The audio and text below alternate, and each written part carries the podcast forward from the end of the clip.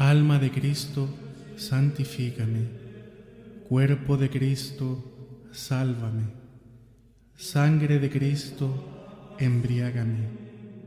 Agua del costado de Cristo, lávame. Pasión de Cristo, confórtame.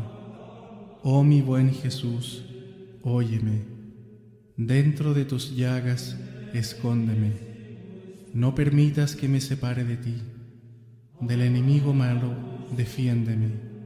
En la hora de mi muerte, llámame y mándame ir a ti para que con tus santos te alabe por los siglos de los siglos. Amén.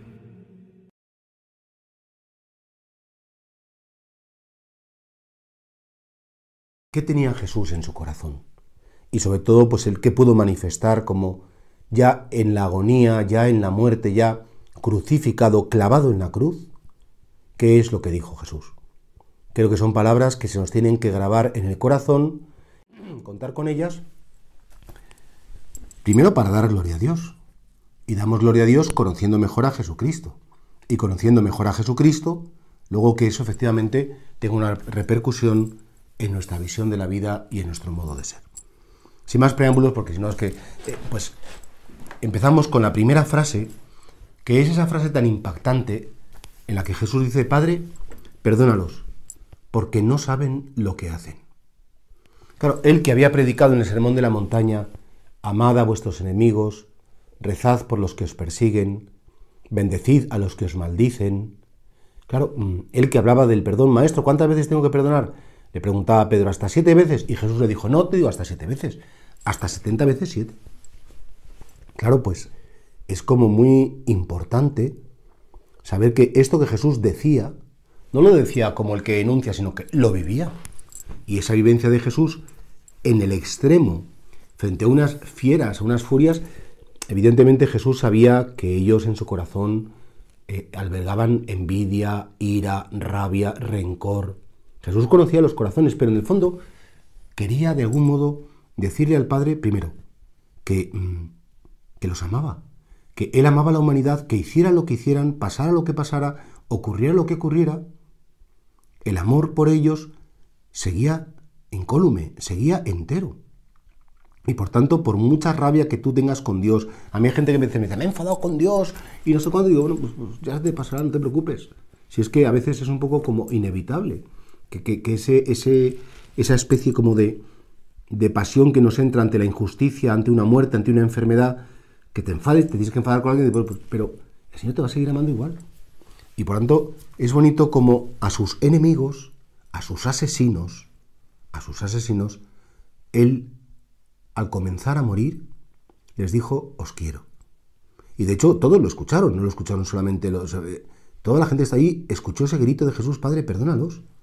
No saben lo que hacen, están asesinando al mismo Dios. Es decir, que realmente están haciendo eh, un deicidio, la cosa más grave que puede hacer un ser humano pues, sería matar a otro ser humano o, bueno, pues matar al mismo Dios hecho hombre, sin duda ninguna es la cosa más terrible y más grave.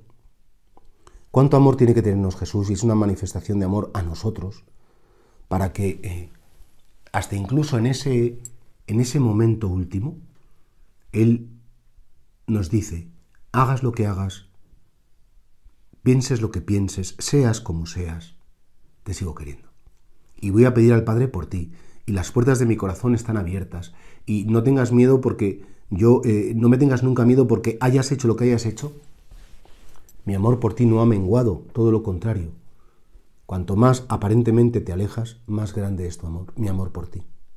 Creo que esta frase nos tiene que ayudar también, de algún modo, a decir, bueno, Señor, a mí también me han hecho daño y qué difícil es perdonar. Qué difícil es superar la rabia, superar esos momentos en los que te han roto la vida, te han destruido.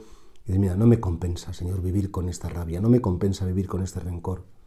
No quiero albergar ni un mal pensamiento ni un mal sentimiento hacia nada. Que la contemplación de la pasión que nos lleve a la purificación del corazón y si alguien me ha hecho daño, alguien me ha herido, que seguro que sí, ¿eh?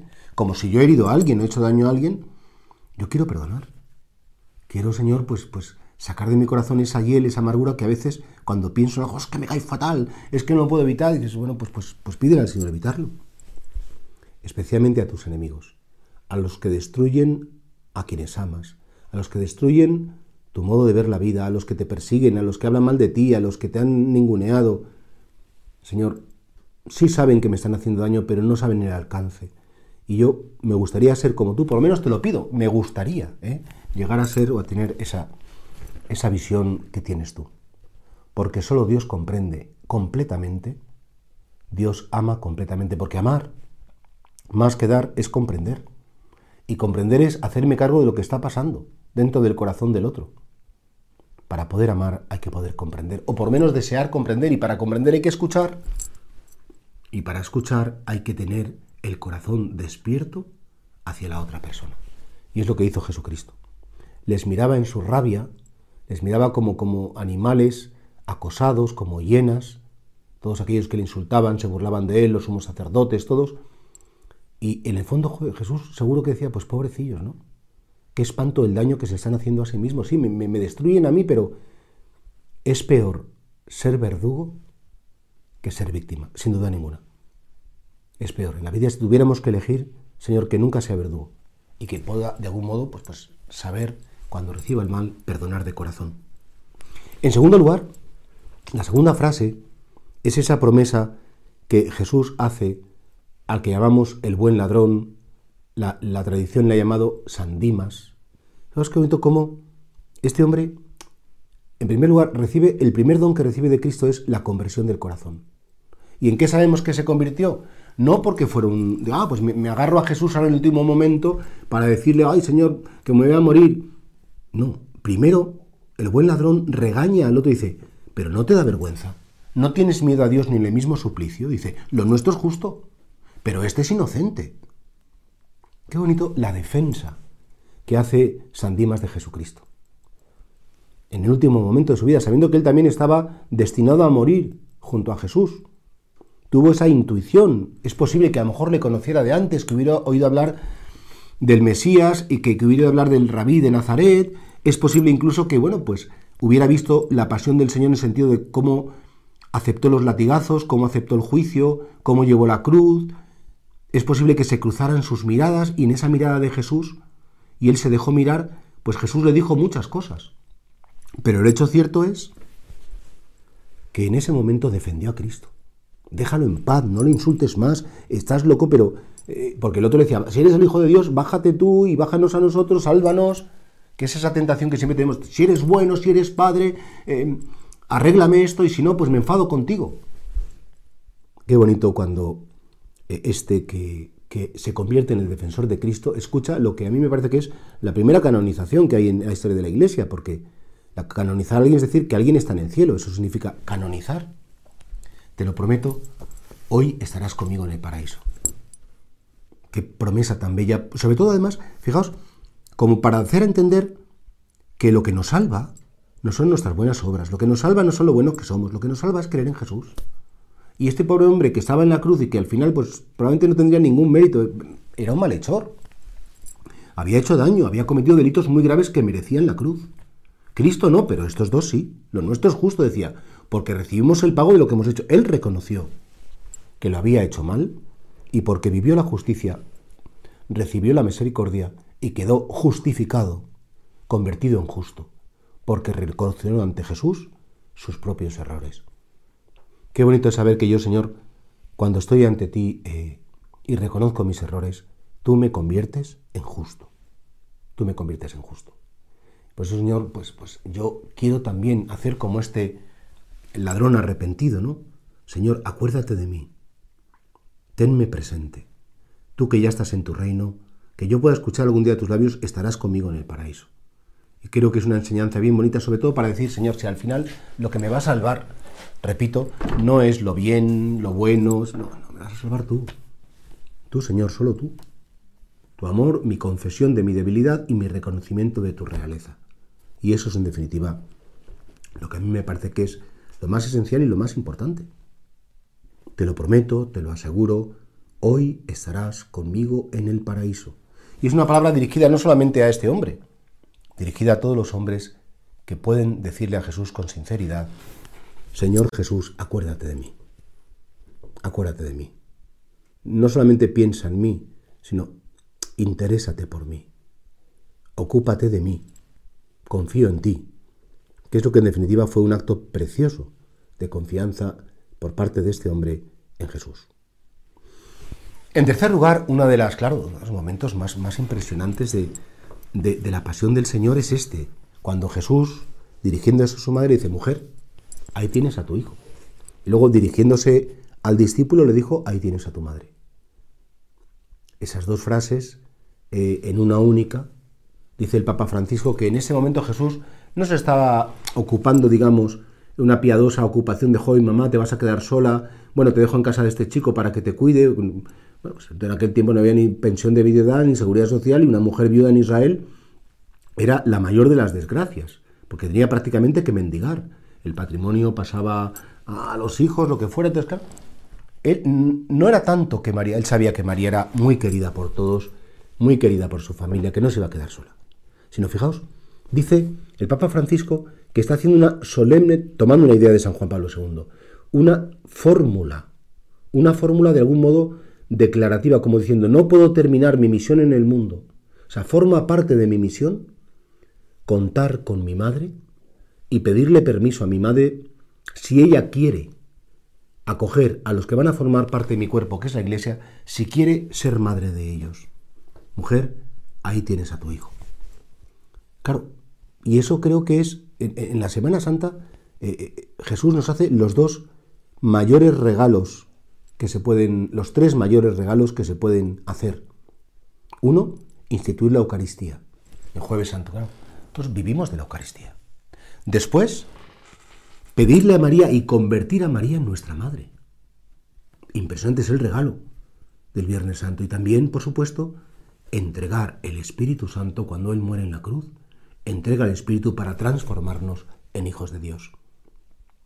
Claro, entonces nosotros ahí también de algún modo estamos todos representados en Juan, que nos dice el Señor, esa es tu madre la quieres como a tu madre, la tratas como a tu madre, porque Jesús, fijaos, entra en el mundo y para entrar en el mundo primero pide permiso a María. ¿Sí? Y con ese, en la embajada de Nazaret, con la encarnación, primero se le pide permiso. Y para salir de este mundo e ir al Padre, qué bonito, también pide permiso a su madre. Como diciendo, no quiero empezar nada sin ella y no quiero terminar nada sin ella. Todo tiene que ser con ella. Mi madre no va a ser un impedimento, mi madre no va a ser... Hay gente que dice, no, los católicos veneráis mucho a la Virgen y la tenéis como si fuera el lugar de Dios. Dice, no, no, no te equivoques. Entonces solo adoramos a Dios, solo rendimos culto a Dios, pero amamos a María, veneramos a María y tratamos con un cariño especial a María que es la medianera de todas las gracias. El mediador es Cristo, sí, pero la medianera, es decir, la que de algún modo intercede ante Cristo por nosotros, es nuestra madre. Yo recuerdo cuando estaba en Canillejas que los niños en los colegios, que iba yo ahí, pues cantaban una canción antigua que, era Tengo en casa mi mamá, pero mi mamá son dos. En el cielo está la Virgen, que es también mamá de Dios. Y la verdad es que es una cosa como muy infantil, pero qué, qué profundidad, ¿verdad? Mi mamá son dos. Es decir, yo tengo dos madres. La que me dio a luz aquí en la tierra y me dio a luz con todo el cariño, y la quiero y le agradezco todo lo que ha hecho por mí, pero la que me dio a luz para lo sobrenatural, que es María. En, definitiva, María, María esa es la nueva Eva, la definitiva Eva que, que da a luz. Eva fue la madre de todos los hombres, en el sentido biológico. María es la madre de todos aquellos que en el sentido de lo sobrenatural reciben sobre, en el alma una vida superior que es la vida sobrenatural es una fórmula de revelación. Cristo no quiere, Cristo no quiere marcharse eh, de este mundo sin entregarnos a su madre. Y claro, creo que ahí eh, también, fijaos, qué tesoro para meditar. Todo esto, perdonar porque estoy con cada frase a lo mejor tres o cuatro minutos, pero es que cada frase daría para, para las horas que vosotros queráis si queréis hacer meditación. Si queréis daros cuenta del alcance que cada una de estas frases tiene en nuestra vida. A continuación eh, está la frase, Dios mío, Dios mío, ¿por qué me has abandonado? De hecho, San Mateo la, quiere conservar en el arameo. Elí, Elí, lema sebactani. Como diciendo, es que fue literalmente como Mateo diciendo, quiero que escuchéis tal y como salió de los labios de Cristo esa frase tan impactante. Y fijaos que esto no es una queja de Cristo en el sentido de decir, Señor, ¿qué faena me has hecho? En primer lugar, sabéis que este es el comienzo de un salmo que narra perfectamente la pasión de Cristo, anunciada desde muchos siglos antes, y es un salmo que efectivamente habla de la pasión, o sea, de, la, de la tortura, de la muerte del justo, pero es un salmo que hace referencia a la sanación y a la salvación que vendrá después. Es un salmo de esperanza, es un salmo definitiva que primero narra el dolor, pero después da a entender que la última palabra siempre la tiene el Señor. Y por eso Jesucristo, que sabemos que siempre oraba con los salmos, era como su, su partitura básica para después elevar la oración al Padre, porque los salmos están inspirados por el Espíritu Santo. Jesucristo en primer lugar decía, no penséis que esto es como un abandono, sino que estoy rezando el salmo que todos conocéis de esperanza. Pero también, ¿por qué no decirlo? Es decir, Jesucristo cuando, cuando hace esta enunciación, lo que nos está diciendo también es que Él experimenta todo lo que un ser humano roto, todo lo que un ser humano eh, destruido, todo lo que un ser humano eh, puede experimentar en su corazón. Se hace tan solidario con nosotros. Hablábamos el otro día, ¿os acordáis? Del dolor del alma de Cristo. Cuando Él pide al Padre experimentar lo que pasa en el corazón de cada uno, pues aquí se expresa perfectamente. ¿Cuántas veces hemos rezado y tenemos la impresión es que Dios no me escucha? A mí Dios me ha abandonado. A mí Dios no me quiere. A mí Dios no me hace caso.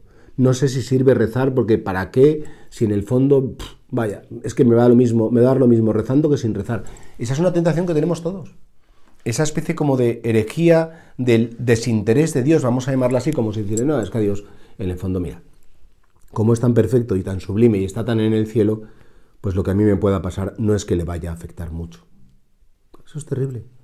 Pensar esto verdaderamente es como un insulto al amor de Dios, estando su Hijo crucificado y muriendo por nosotros, es que es un insulto terrible. Por eso, Señor, nosotros eh, comprendemos que tú quisiste descender, descender hasta lo más profundo de nuestro dolor, saborear, masticar, digerir nuestro dolor. Y este es un salmo, y por tanto esta oración de Cristo de Dios mío, Elí, y de hecho se, burlaban del, oh, y está diciendo que está llamando a Elías, tal. Y en medio de esas burlas, qué bonito que el Señor dijera, no, no, si es que lo que estoy haciendo aquí no es tanto preocuparme de mí. Lo que estoy aquí crucificado me estoy preocupando de vosotros. Y la esperanza de Cristo, pues evidentemente ese saber, ese querer manifestar que Él eh, está en las manos absolutamente de la providencia divina, es como muy evidente. Cristo no tuvo fe, porque Cristo es Dios. Y la esperanza de Cristo, evidentemente, como hombre, está fundada en ese conocimiento que tenía como persona divina del Padre. Y aún así invita y enseña a tener esperanza. Claro que sí. Ahí, por tanto, ese grito de Jesús es un grito nuestro. ¿Cuántas veces lo hemos podido decir? Con buena voluntad, sin enfadarnos con mío, pero ¿por qué me has abandonado?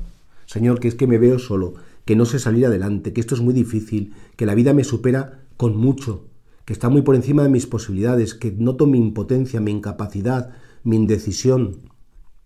Señor, no me abandones.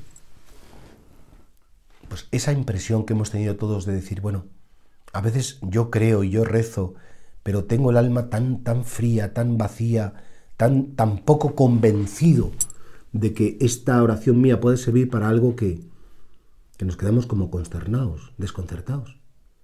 Esto lo experimentó Cristo también en su corazón, como para decirnos es que todo lo tengo que asumir, para que realmente todo lo que asume quede rescatado y quede redimido.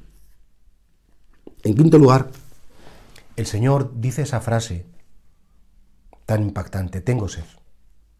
Tengo sed. Inmediatamente le dieron vinagre porque se tenía que cumplir la, escritura que dice en el Salmo, para mi sed me dieron vinagre. Pero claro, está claro que la sed de Cristo no era tanto de que le dieran de beber porque se, le había secado la garganta.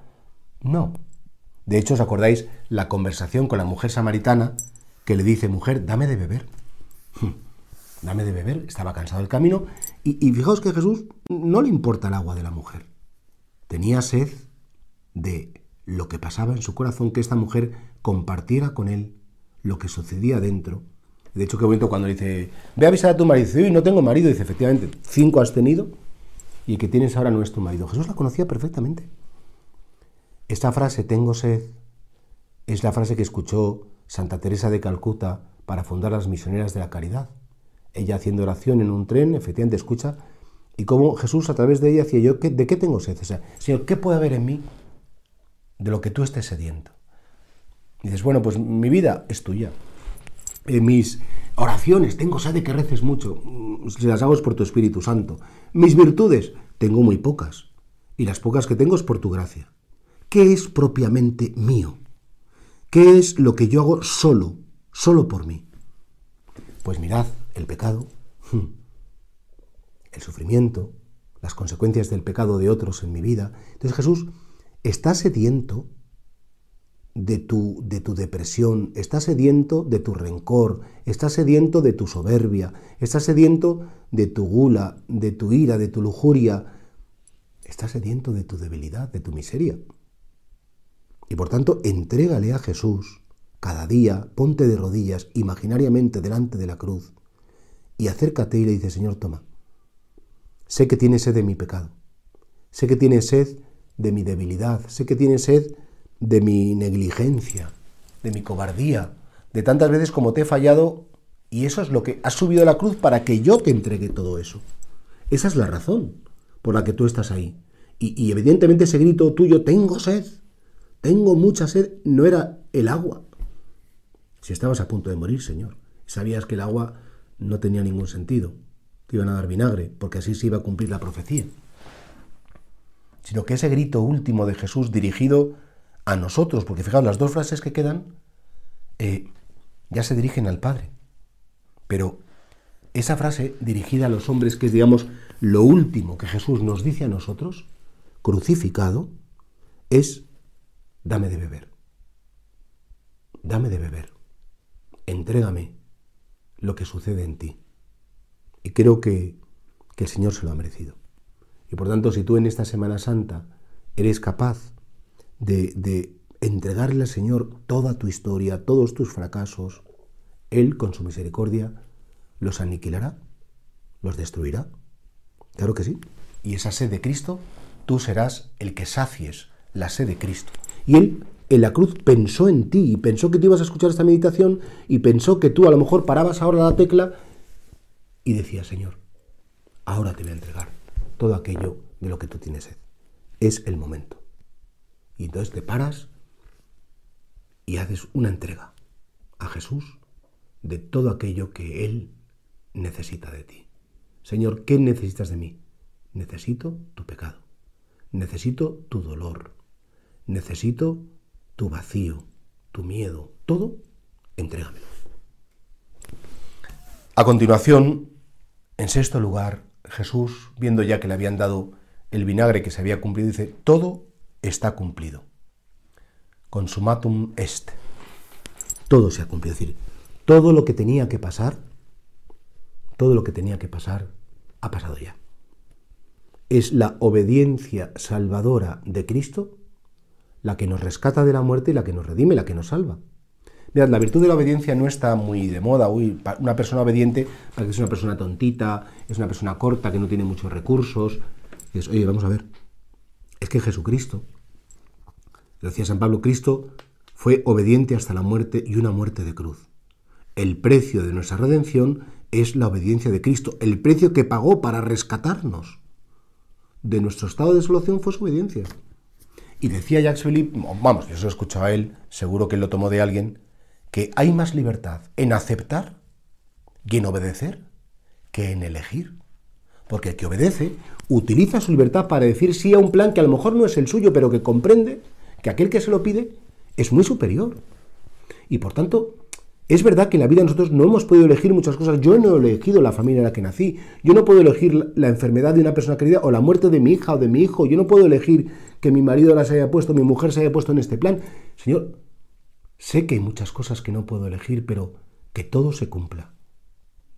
Todo está cumplido. Y por tanto, Señor, que por desgracia en la historia de mi vida se tienen que cumplir una serie de cosas con las que yo no estoy nada de acuerdo, que me hacen daño, que me resultan eh, desagradables, innecesarias, antipáticas, pero que se cumpla tu voluntad, Señor. Y no tu voluntad en sentido, tú no quieres el mal, ni quieres la muerte, pero como lo has permitido por amor a nosotros y por respeto a nuestra libertad, que se cumpla el plan. Libérrimamente, Señor, en estos momentos, yo te entrego mi libertad y te digo sí a un plan que ni a ti ni a mí nos agrada, que ni a ti ni a mí nos convence. Pero los dos tenemos que aceptarlo. Con tu libertad la aceptas tú, la maldad de los hombres, y nos amas, y con mi libertad la tengo que aceptar yo. Y poder decir, Señor, todo está cumplido. No sé qué bonito sería que tú pudieras decir también, Señor, todo se está cumpliendo. Lo que tú quieras, como tú quieras, cuando tú quieras, porque tú quieres. Y en último lugar, ya la última frase de Jesús, porque en ese momento ya, después de esto, Él fallece para su corazón, para sus pulmones. Antes de esto, Padre, en tus manos encomiendo mi espíritu. En tus manos. Es las manos de Dios son un lugar. Las manos de Dios, esas manos que modelaron al hombre del barro de la tierra, esas manos que, que, hacen, bueno, que hacen la creación, que hacen la belleza, que han hecho nuestra libertad, que han hecho el amor, en las manos de Dios.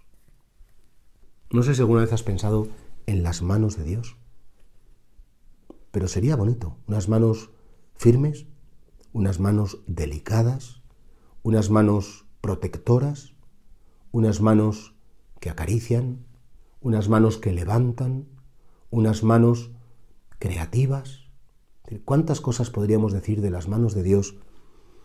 Y claro, siempre esas manos poderosas, esas manos creadoras, esas manos protectoras son nuestro hábitat.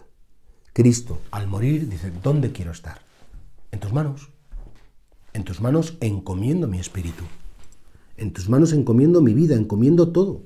Y encomendar significa mm, saber que están guardadas saber que están protegidas, saber que algo que está encomendado es custodiado, protegido en las manos de Dios, que en definitiva pues es el amor de Dios, el corazón de Dios. Claro, habría tanto que decir de, estas palabras, las manos de Dios. Manos taladradas en la cruz, manos que crean el, mundo, el cosmos, manos que nos protegen, las manos de Dios. Vamos a, ya tengo que terminar, se, cumple casi ya la hora. Comprendéis que esta meditación es un jueves santo, pero sí es bonito que, que puesto que esta noche, ya mañana, Viernes Santo, entramos en, en la pasión de Jesús, pues que tengamos muy claro qué había en su corazón, qué es lo último que nos quiso regalar, qué es lo último que nos quiso decir. Y bueno, y con una inmensa gratitud, meditar cada frase. Mira que tienes esta noche todo el tiempo del mundo. Sabéis que la noche del jueves santo es una noche dedicada a acompañar a Jesús en Getsemaní. Y por eso se hacen los monumentos, que este año por desgracia no se pueden hacer, y la gente asiste a, las horas santas y en los monumentos. Pero yo, con estos puntos, quería invitaros a que si esta noche tenéis un rato y podéis eh, apagar la tele, quedaros mm, con una Biblia delante, buscad estas frases o, las, bueno, las podéis escuchar este audio otra vez pero qué bonito sería acompañar a Jesús en la noche de su pasión. Probablemente ya a las horas de la noche que lo escuches otra vez, Él estaba ya en la cárcel. Él estaba ya en casa del sumo sacerdote, había pasado la trituradora de Getsemaní, estaba solo, en, un calabozo, atado, esperando que amaneciera para que le llevaran a casa de, de Pilato y de Herodes y, en fin, sabiendo todo lo que tenía que pasar. Acompaña a Cristo. Acompaña a Cristo si tú quieres ser el consuelo de Cristo. Porque no dudes que en su pasión fuimos el consuelo. ¿Por qué? Porque le quisimos acompañar dos mil años después, pero Él agradece tanto nuestra compañía que si puede ser, no le dejes solo esta noche. Dios te salve María, llena eres de gracia, el Señor es contigo. Bendita tú eres entre todas las mujeres, bendito es el fruto de tu vientre Jesús. Santa María, Madre de Dios, ruega por nosotros pecadores, ahora y en la hora de nuestra muerte. Amén.